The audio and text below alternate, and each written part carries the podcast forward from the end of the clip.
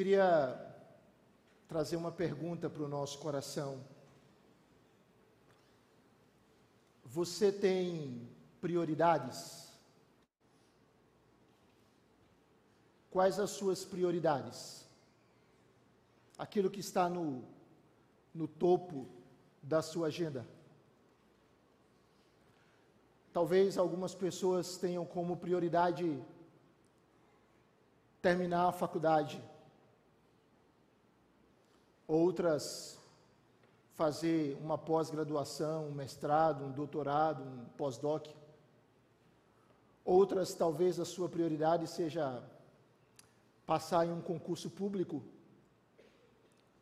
ou conseguir um emprego. Talvez para algumas pessoas a prioridade seja ter estabilidade financeira. Quem sabe para outras seja casar ou ter mais um filho. Quem sabe para outras pessoas seja comprar um imóvel, uma casa própria, um apartamento próprio. Quem sabe para alguns a prioridade seja se aposentar e poder descansar após anos e anos de labor. Qual a sua prioridade? O que você mais pensa, o que você, o que mais lhe atrai? O que está em primeiro lugar na sua agenda? A gente pode ter muitas, muitas áreas que nós reputamos como prioritárias na nossa vida, meus amados irmãos, mas existe algo que precisa ser a nossa suprema prioridade. Existe algo que precisa dirigir e conduzir a nossa vida e que precisa estar sempre no topo da nossa agenda, mas não apenas isso, que precisa envolver todas as dimensões da nossa existência. E é sobre esta prioridade suprema que eu quero conversar hoje. A Bíblia nos mostra que a nossa prioridade suprema, a despeito de muitas outras áreas que nós buscamos, a nossa prioridade suprema, irmãos, precisa ser a adoração. Adorar a Deus deve ser a minha e a sua prioridade máxima, suprema. Eu quero convidar você, por favor, a abrir a Bíblia em um salmo muito conhecido, Salmo 100.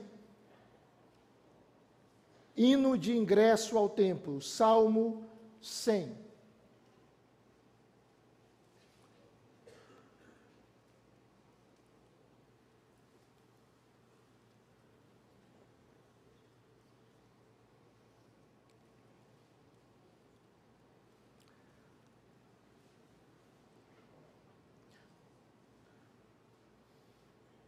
Os irmãos podem ler esse texto comigo, por favor? Vamos ler juntos, amados irmãos. Celebrai com júbilo ao Senhor todas as terras. Servi ao Senhor com alegria, apresentai-vos diante dele com cântico. Sabei que o Senhor é Deus, foi ele quem nos fez e dele somos somos o seu povo e rebanho do seu pastoreio. Entrai por suas portas com ações de graças e nos seus átrios com hinos de louvor, rendei-lhe graças e bendizei-lhe o nome, porque o Senhor é bom, a sua misericórdia dura para sempre e de geração em geração a sua fidelidade. Amém. Ó Senhor, como é bom estarmos aqui, sentirmos a Tua presença. Obrigado, Deus, pelo privilégio de Te adorar, de nos reunir como comunidade de fé e bendizer aquele que é eterno, aquele que reina para sempre. Ó Espírito Santo, nós pedimos humildemente que tu fales ao nosso coração. Já fomos abençoados tanto por ti nesse culto e pedimos que o Senhor, através da tua palavra, ministre a nós, que o Senhor abra a nossa mente, o nosso entendimento e que a tua palavra seja exposta com graça, com unção, com poder e que o Senhor fale conosco. Ó oh, Deus, nós necessitamos ouvir a tua voz, nós precisamos ser alimentados com a tua verdade. Então, Senhor, alimenta-nos com a tua verdade. Nós oramos humildemente, em nome e para a glória de Jesus Cristo. Amém e amém. Irmãos, adorar a Deus deve ser a nossa prioridade. Por quê? Porque adoração é o tema das Escrituras, é o tema da eternidade, é o tema da história da redenção. O nosso primeiro dever para com Deus é adorá-lo. O nosso primeiro dever, a nossa primeira responsabilidade para com Deus é adorá-lo. E nós adoramos a Deus quando nós o apreciamos. C.S. Lewis ele dizia o seguinte: ao nos orientar para adorá-lo, Deus está nos convidando para apreciá-lo. Ou seja, o que é adorar a Deus, segundo Luiz, é apreciar. Nós não adoramos ao Senhor se nós não o apreciamos, se nós não estamos encantados com a sua beleza, com a sua glória.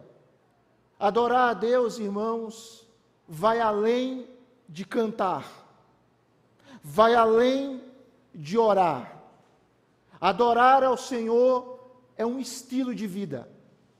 É um estilo de vida que compreende apreciar a Deus, amá-lo e nos doar para sermos usados em seus propósitos.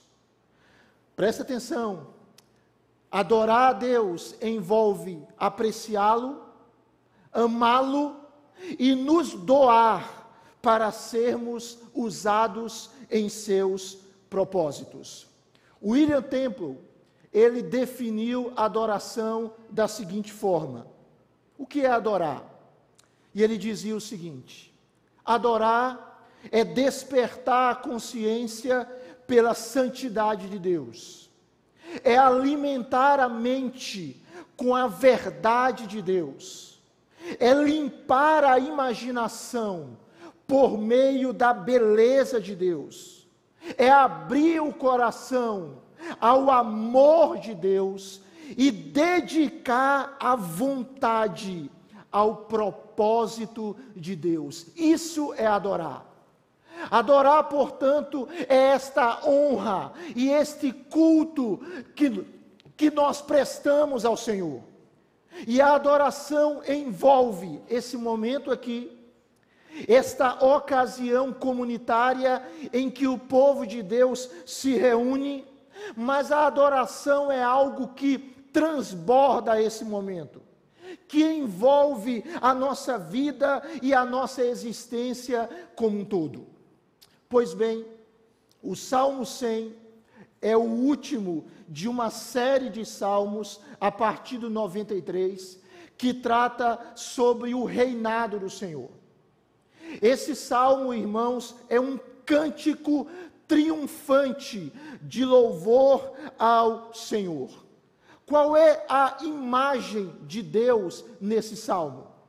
Deus, ele é apresentado como um rei, um rei celestial, que é muitíssimo superior a qualquer monarca terreno, a qualquer governante humano, E esse Deus, ele governa soberanamente sobre o mundo inteiro. Note bem, nós não servimos a um Deus pequeno.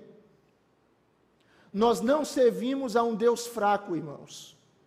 A um Deus que é uma divindade pagã. Nós servimos aquele que é o rei de todo o universo aquele que é o soberano dos reis da terra. Nós estamos na presença daquele que é o rei de todos os reis, daquele cujo domínio é sempre eterno, cujo governo não passará. Nós estamos diante desse Deus. E esse último salmo real, ele nos mostra exatamente isso.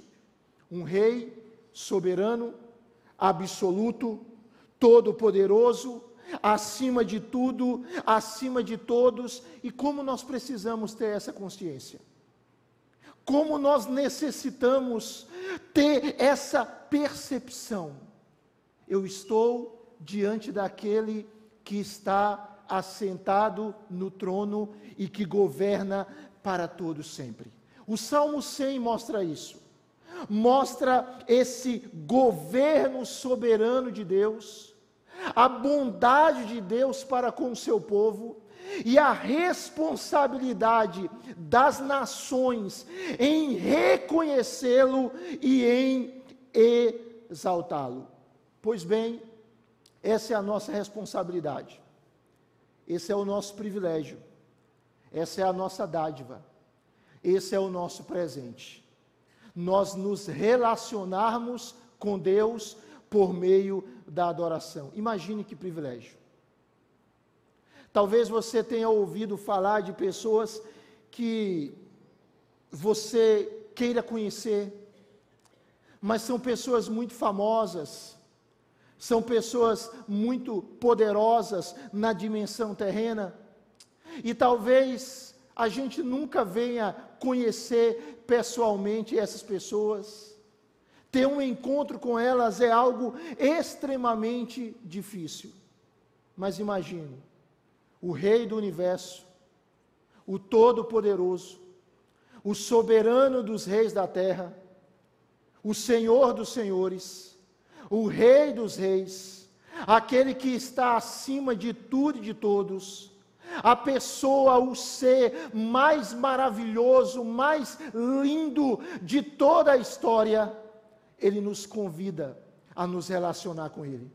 Ele nos convida a bendizê-lo, a exaltá-lo, a adorá-lo, a estar na Sua presença, a ter comunhão com Ele. Nós temos acesso livre, irmãos, a esse Deus. Nós podemos estar na presença dEle sempre.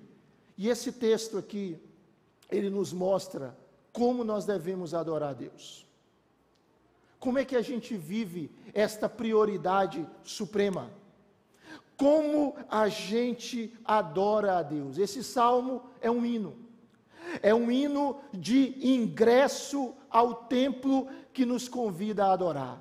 E como adorar a Deus? Queria pensar com você em algumas coisas. Em primeiro lugar, como é que a gente adora a Deus? Como é que a gente reconhece quem Ele é e o exalta por isso?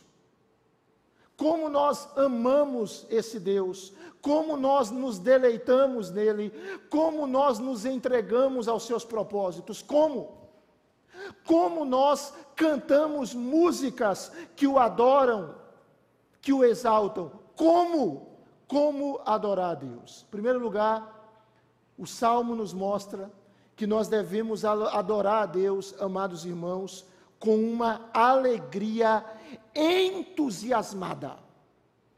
Nós adoramos a Deus com alegria entusiasmada. Observe aí na sua Bíblia, verso 1 e verso de número 2. Vamos ler juntos, primeiro versículo 1, mais uma vez. Vamos ler, amados. Celebrai com júbilo ao Senhor todas as terras. Note bem, o que a adoração é? A adoração é uma celebração. Uma celebração jubilosa a Deus. Porque a adoração é uma celebração jubilosa a Deus. A Bíblia diz, irmãos, que o Evangelho é uma boa nova. Uma boa nova de grande alegria. A Bíblia mostra que a mensagem cristã, ela produz alegria no nosso coração. A Bíblia diz que Deus é o Deus da alegria e que Ele promove na vida dos seus filhos, pelo Espírito Santo, alegria, ou seja, alegria deve ser a tônica da nossa vida, mesmo quando estamos tristes. Alegria deve ser a ordem do dia na nossa história, mesmo quando estamos em dificuldades. O apóstolo Paulo estava preso em Roma e ele escreveu a epístola aos Filipenses. E ele menciona a alegria nessa epístola cerca de 16 vezes. E no capítulo 4, versículo 4, ele diz: Alegrai-vos sempre no Senhor. Outra vez digo, alegrai-vos. Ou seja, a alegria, ela precisa ser uma tônica na nossa vida. E aqui o salmista está dizendo que nós devemos adorar ao Senhor com uma alegria entusiasmada. Quando a gente olha esse texto no original, a ideia aqui é de um júbilo que se manifesta em um grito de alegria, tal como uma aclamação que um povo leal oferece ao seu rei quando ele aparece no meio dos seus súditos. Vou tentar fazer uma ilustração mais ou menos aqui. Imagine uma pessoa famosa, seja ela de qual segmento for, e ela tem muitos admiradores que estão reunidos, uma multidão, e de repente aquela pessoa famosa aparece no meio daquele povo. E aquele povo começa a gritar entusiasmado, a aplaudir, a se alegrar, a exultar. Por quê? Porque alguém que eles admiram está no meio deles. A palavra que aparece aqui, irmãos, nesse texto, ela emite essa ideia de um rei que chega no meio do seu povo, de um povo que é leal a ele, e esse povo simplesmente grita de alegria. Deus, Ele está no nosso meio. Deus está no nosso meio. Você pode dizer amém? Ele está no nosso meio. E Ele diz para nós: celebre a mim Celebre a minha pessoa com júbilo. Ou seja, adoração, irmãos, envolve entusiasmo. Nós podemos nos entusiasmar com muitas coisas. Tem gente que se entusiasma com o time dele, tem gente que se entusiasma com o trabalho dele, com alguma outra área, mas o nosso maior entusiasmo deve ser a adoração a adoração. O Salmo 66, versículo 11, ele diz: Aclamai a Deus toda a terra. E este salmo, salmo de número 100, verso 1, a NVI traduz assim: Aclamem o Senhor todos os habitantes da terra. E o que é aclamar? É um brado é um brado de lealdade e de homenagem. Isto é, a nossa adoração, ela não pode ser uma adoração tímida, ela não pode ser uma adoração acanhada, ela não pode ser uma adoração triste, ela precisa ser uma adoração com entusiasmo. Com entusiasmo, irmãos. E esse entusiasmo deve ser alegre. Alegre. Deus está no nosso meio.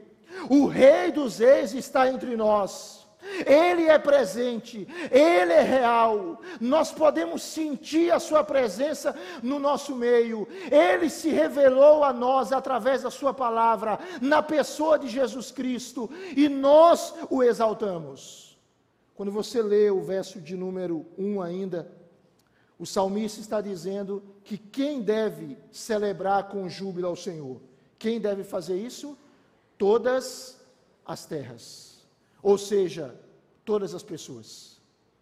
Judeus, gentios, crianças, adolescentes, jovens, adultos, idosos, homens, mulheres, latinos, americanos, europeus, asiáticos, africanos, ou seja, todo mundo. Todo mundo. Esse salmo é um convite. O Rei Celestial, o Rei do universo, Ele está dizendo para você, Ele está dizendo para cada um de nós: aclame o meu nome, porque eu mereço. Exalte a minha pessoa, porque eu sou digno. Ou seja, o mundo inteiro aqui é chamado para se regozijar perante o Rei. Todas as nações, todas as culturas, todas as épocas, todos os cenários, todos os povos são chamados a se alegrar diante do Senhor. Olha aí na sua Bíblia, verso de número 2. Vamos ler novamente juntos, por favor. Servi ao Senhor com alegria, apresentai-vos diante dele com cântico. Ou seja, adoração, irmãos, é um serviço e é um serviço alegre. A gente não adora a Deus reclamando. A gente não adora a Deus se queixando da nossa vida. A gente não adora a Deus dizendo, Deus, por que, que eu estou fazendo isso? Eu não queria estar fazendo isso. Eu queria estar fazendo uma outra coisa. A gente adora a Deus como uma expressão de serviço. E esse serviço deve ser feito com alegria. E como a igreja expressa esse regozijo? O texto diz: nós expressamos esse regozijo com cânticos com cânticos. Apresentai-vos diante dele com cântico. Os irmãos se lembram de Tiago capítulo 5? Está alguém entre vós alegre? Cante, cante, cante, cante louvores. Então, o cântico, irmãos, é uma, deve ser uma expressão de adoração e é uma expressão de um serviço alegre. Em primeiro lugar, nós adoramos a Deus com uma entusiasmada, empolgada alegria, regozijo. Segundo lugar, verso de número 3, o salmista, ele nos ensina que nós adoramos a Deus com uma consciência do seu caráter, de quem ele é. A adoração é o resultado de um conhecimento da essência de Deus, do caráter de Deus. Por favor, olhe aí na sua Bíblia, verso de número 3. Vamos ler juntos, por gentileza? Vamos lá? Sabei que o Senhor é Deus, foi Ele quem nos fez e dele somos. Somos o seu povo e rebanho do seu pastoreio. Note bem, a adoração é o resultado de um conhecimento de quem Deus é. E que conhecimento é esse? Esse conhecimento, ele é mais do que cognitivo. É também cognitivo. É também racional, mental, mas ele vai além disso. Esta palavra aqui, saber, ela significa ter conhecimento adquirido pela experiência. É experimentar e ficar totalmente convencido da verdade. O que Deus está dizendo para nós é o seguinte: que a, o nosso conhecimento dele não pode ser apenas um conhecimento de cabeça, precisa ser um conhecimento de coração. E coração na Bíblia é tudo o que somos. Coração na Bíblia é todo o nosso ser, é a nossa mente, é a nossa emoção e é a nossa vontade. É tudo que temos, é tudo que somos. O Senhor está nos ensinando nesse texto que a nossa relação com Ele não pode ser uma relação somente cerebral, é também cerebral, mas precisa ser uma relação de experiência. Deus é real, irmãos. Deus pode ser sentido. Deus pode ser experimentado. Deus pode e Deus quer fazer isso. Charles Swindoll, ele diz que o conhecimento que temos de Deus deve ser pessoal e proveniente de nossa experiência e não apenas teológico, e não apenas teológico. Então, sabei como nós adoramos a Deus, tendo vida com Ele. Como nós adoramos a Deus, tendo uma relação pessoal com Ele. Não somente ouvindo a respeito dele, mas vivendo com ele, interagindo com ele, pela ação do Espírito em nós.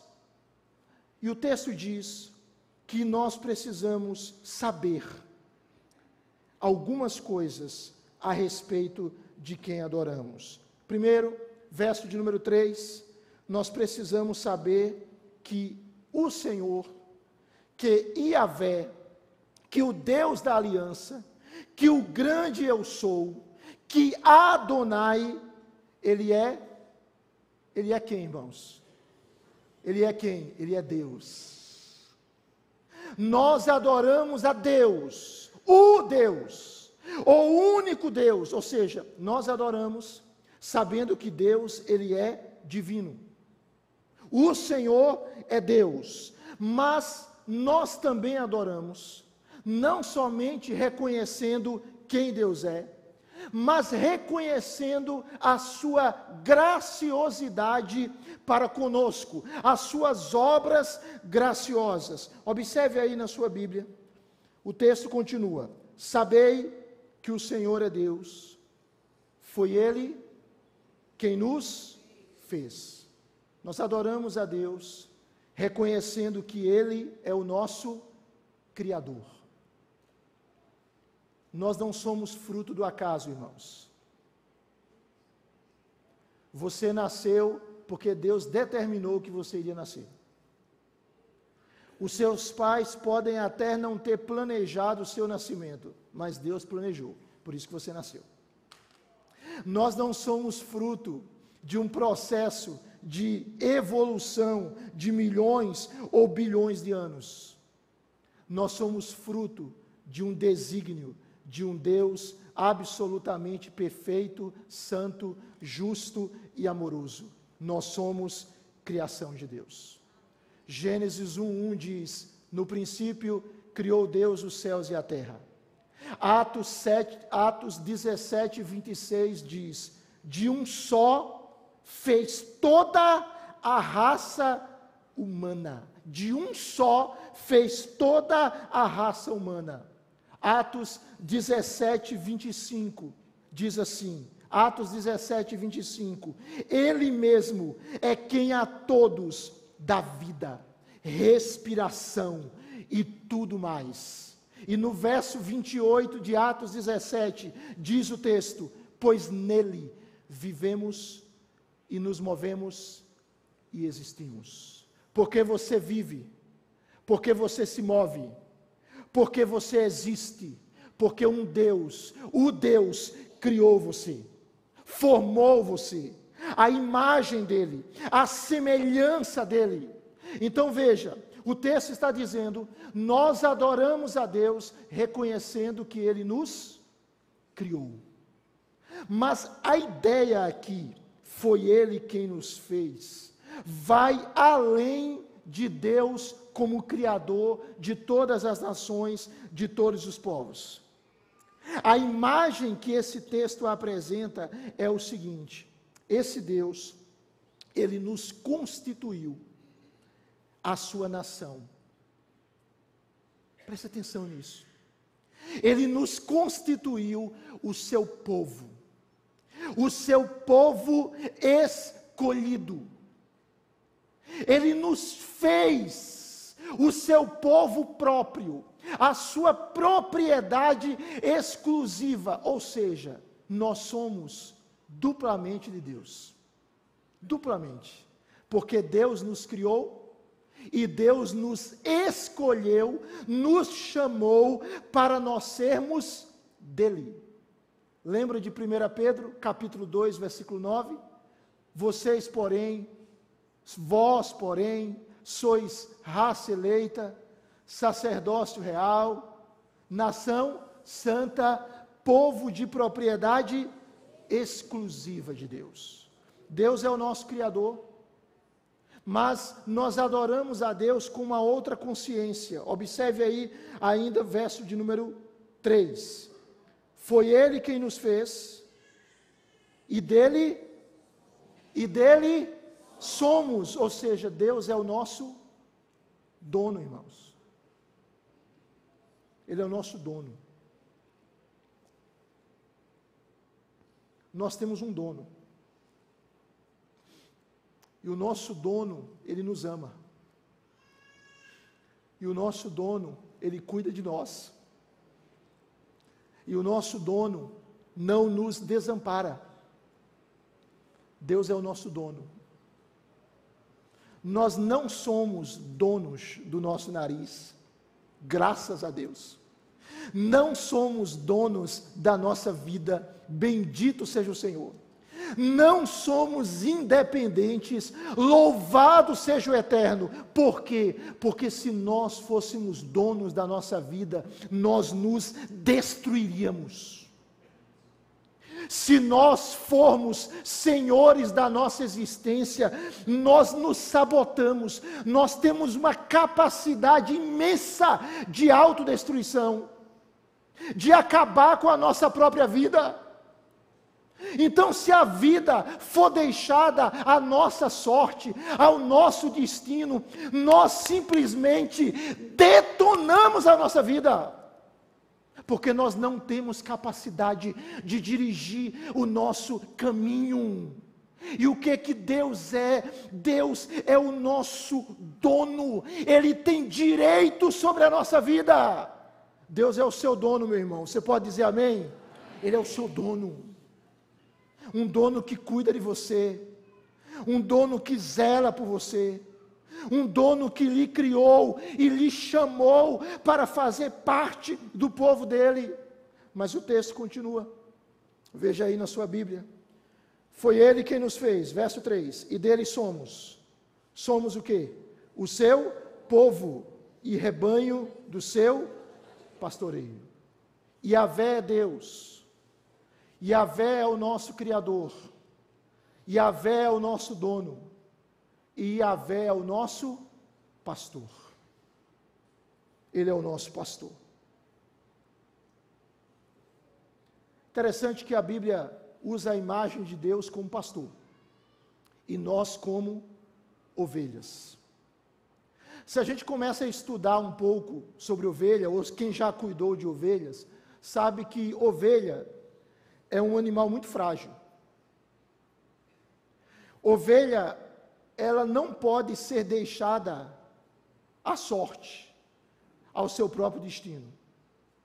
Ovelha precisa de alguém para guiá-la, para alimentá-la, para fazê-la beber água, para protegê-la de despenhadeiros, para guardá-la de animais ferozes Ovelha é um animal frágil, que necessita de alguém que cuide dela. A Bíblia nos chama de ovelhas. A Bíblia não nos chama de leões, não nos chama de lobos, nem de cães, nem de gato, nem de raposa. A Bíblia nos chama de ovelhas. E quem é o nosso pastor? É Deus.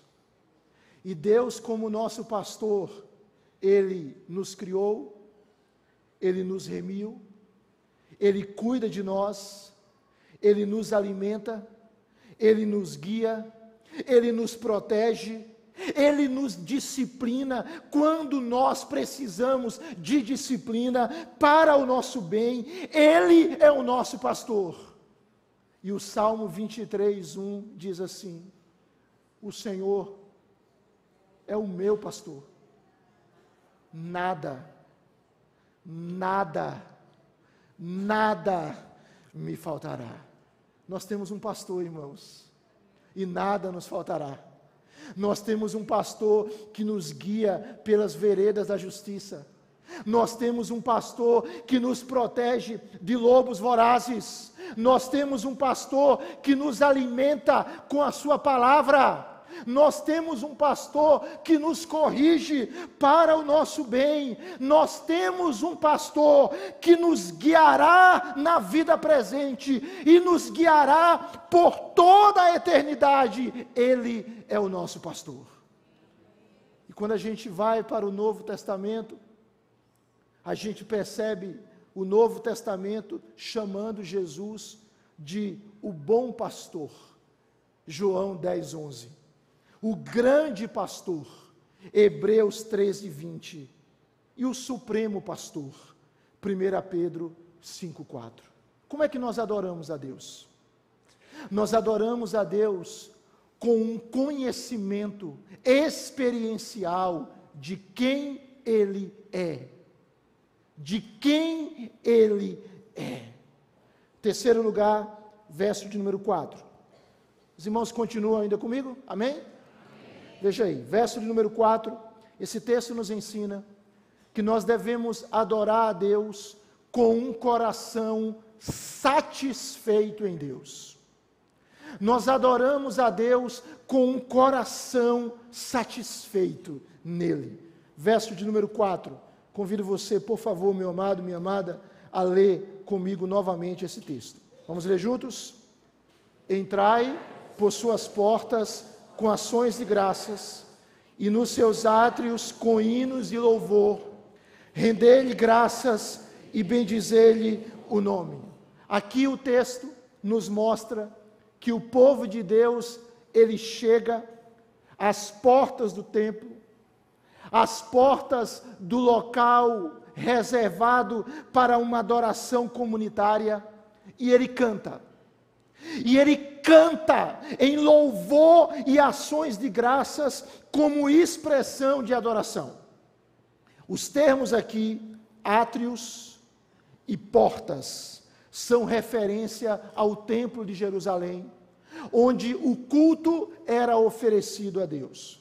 Todos nós sabemos hoje que temos templos como esse para nos reunirmos, para adorarmos a Deus um local extremamente importante que nos recebe para a celebração comunitária, mas que nós hoje somos o próprio templo de Deus, a própria casa de Deus. Nós somos as pedras vivas, o santuário do Senhor. Mas note aqui que o texto vai nos mostrar que este povo, nós, o povo de Deus, nós entramos pelas portas com ações de graças. Ações de graças, irmãos, é gratidão. Ações de graças é a expressão de um coração agradecido. O que, é que o texto está dizendo? Note bem, o texto está dizendo que adorar a Deus não deve ser uma atividade enfadonha não deve ser uma ação da nossa parte que a gente faz de uma maneira mecânica. ou torcendo para acabar logo. Ai meu Deus, que hora esse culto vai acabar? Ai meu Deus, será que termina esse culto ou não? Ai meu Deus, essa pregação vai acabar que horas? Ai meu Deus, mais um cântico não é possível. Ai meu Deus, eu quero ver um filme. Ai meu Deus, eu quero ir para a praia. Ai, por que não acaba esse negócio logo? Nós não adoramos a Deus assim, irmãos. Nós adoramos a Deus com o coração satisfeito nele. Nós não adoramos a Deus comunitariamente dizendo assim: "Ah, meu Deus, hoje é domingo, domingo, domingo, domingo. O que é que tem no domingo? Domingo, domingo, Fórmula 1. Domingo, o que mais? O que mais? Jogo de futebol. Domingo, o que é que tem? Shopping. Domingo, domingo, domingo tem culto. Ai, meu Deus, eu tenho que ir para o culto de novo. A gente não adora a Deus assim. Nós o adoramos com um prazer deleitoso. Porque nós entramos com ações de graças? Porque nós estamos satisfeitos em Deus.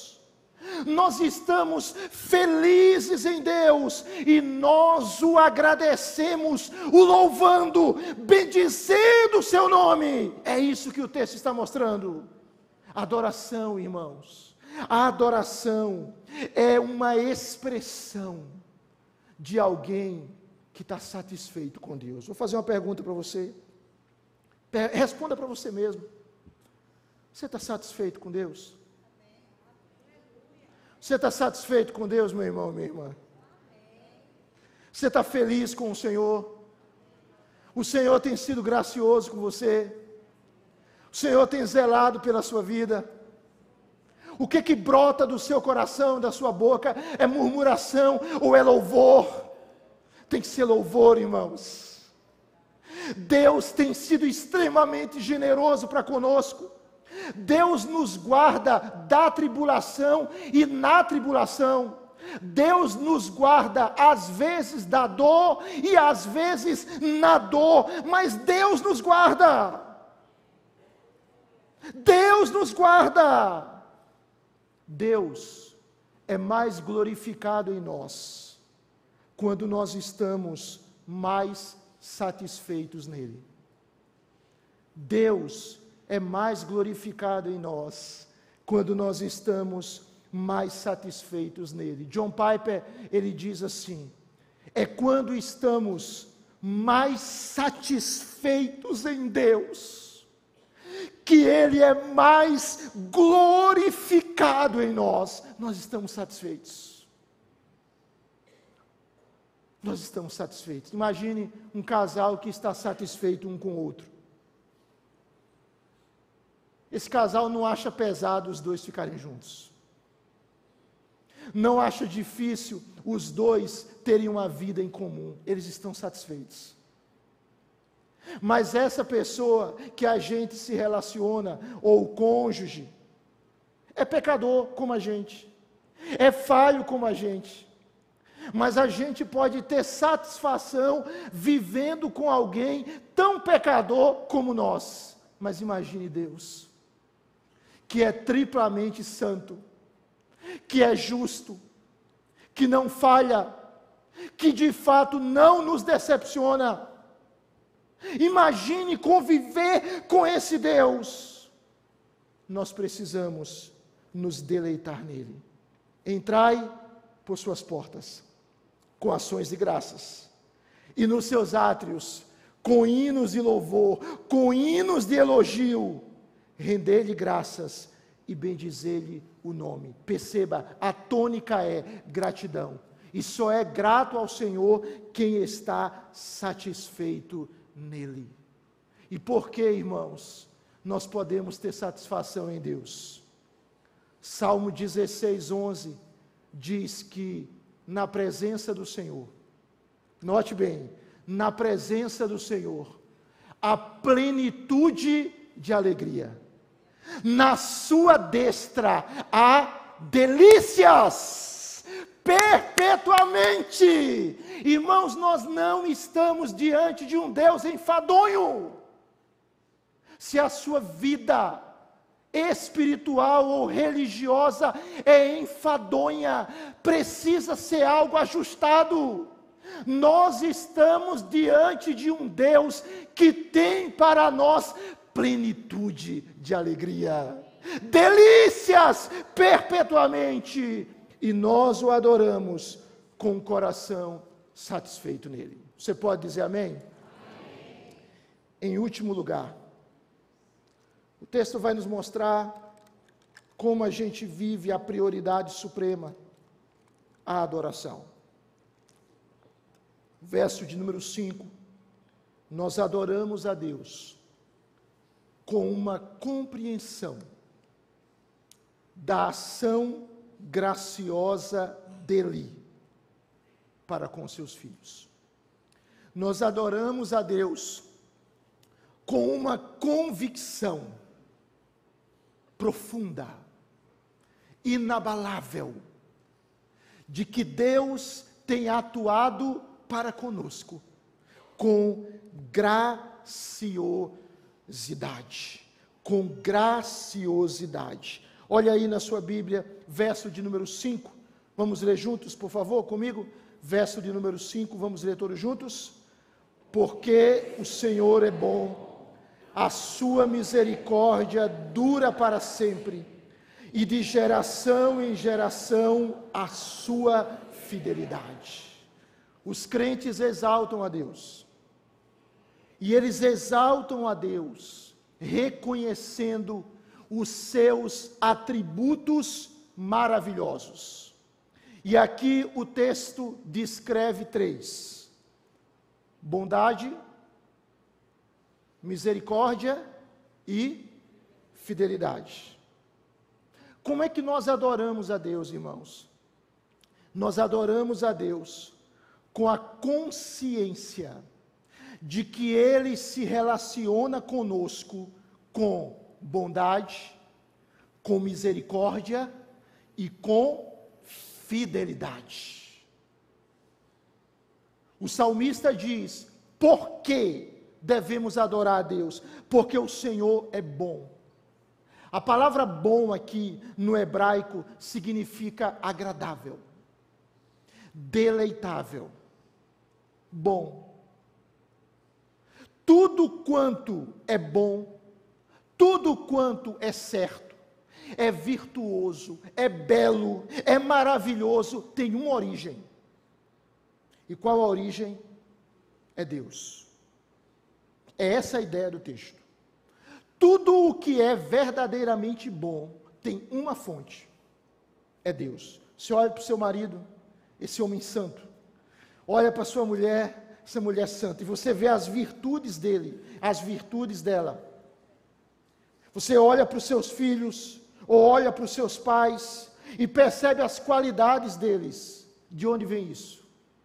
Vem de Deus. A fonte não é eles.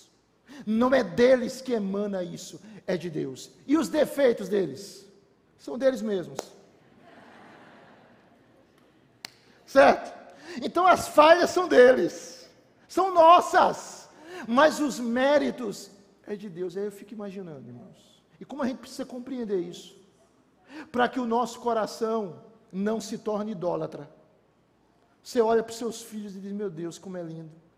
Ai, meu Deus, eu estou com vontade de ter mais cinco.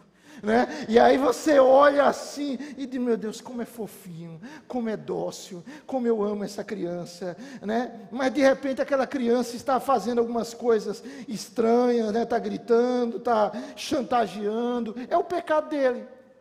Mas aquilo que é lindo nele é de Deus. E aí a gente olha para ele e não exalta ele. Exalta a fonte de toda a bondade que tem nele, que é o Senhor. Deus é bom. Deus é bom. Como nós adoramos a Deus, reconhecendo que Ele é bom. Note bem, irmãos. Deus é bom em seus mandamentos, Deus é bom em Suas palavras, Deus é bom em Suas obras, Deus é bom em tudo que Ele faz. Nos seus dias bons, o Senhor continua sendo bom. Mas no dia mal, no dia da dificuldade, no dia da crise, no dia da dor, o Senhor continua sendo bom. Você pode dizer aleluia? Ele é bom. Ele é bom. Ele é bom. Em todo tempo Ele é bom, irmãos. Salmo 34, versículo 8. Diz assim, Salmo 34, 8: Ó oh, provai e vede que o Senhor é bom. Ó, oh, provai e vede que o Senhor é bom. Salmo 85, 12 diz: O Senhor dará o que é bom. Mesmo situações que nós olhamos como ruins, Deus as usa para cooperar para o nosso bem, porque Ele é bom. Nós adoramos a Deus com essa consciência que Ele é bom. Mas, em segundo lugar, nós adoramos a Deus com a convicção de que Ele nos trata não apenas com bondade, mas Ele nos trata com misericórdia. Veja aí, parte B do verso 5. A sua misericórdia dura o quê? Para sempre. A palavra misericórdia aqui, irmãos, tem o sentido de amor da aliança de Deus pelo seu povo. Misericórdia é uma bondade apaixonada. É uma misericórdia incansável. A palavra misericórdia aqui significa o amor gracioso de Deus para com pessoas que não merecem. É isso. Eu não mereço. Você não merece. Mas Deus é misericordioso para conosco. A gente merece o inferno, mas Deus nos dá o céu. A gente merece a condenação, mas Deus nos justifica mediante a fé em Cristo. A gente merece o juízo, mas Deus nos dá a graça, misericórdia. Misericórdia, Deus coloca na nossa miséria o seu coração, miséria cardia, misericórdia, Deus colocando o coração dele na nossa miséria, na nossa desgraça, no nosso pecado, na nossa falha e nos resgatando. É isso. Nós adoramos a Deus com a consciência de que Ele é misericordioso. Por que, que você está vivo? Porque nesta manhã, diz Lamentações 3:22, as misericórdias do Senhor se renovaram sobre você. As misericórdias do Senhor se renovam a cada manhã, a cada manhã, a cada manhã, é Deus dizendo para nós: eu não me esqueço de vocês, eu estou lembrado de vocês a todo tempo. Nesta manhã, o Senhor renovou sobre nós a sua misericórdia. E o texto diz que a misericórdia do Senhor dura uma semana, irmãos, dura para sempre para sempre.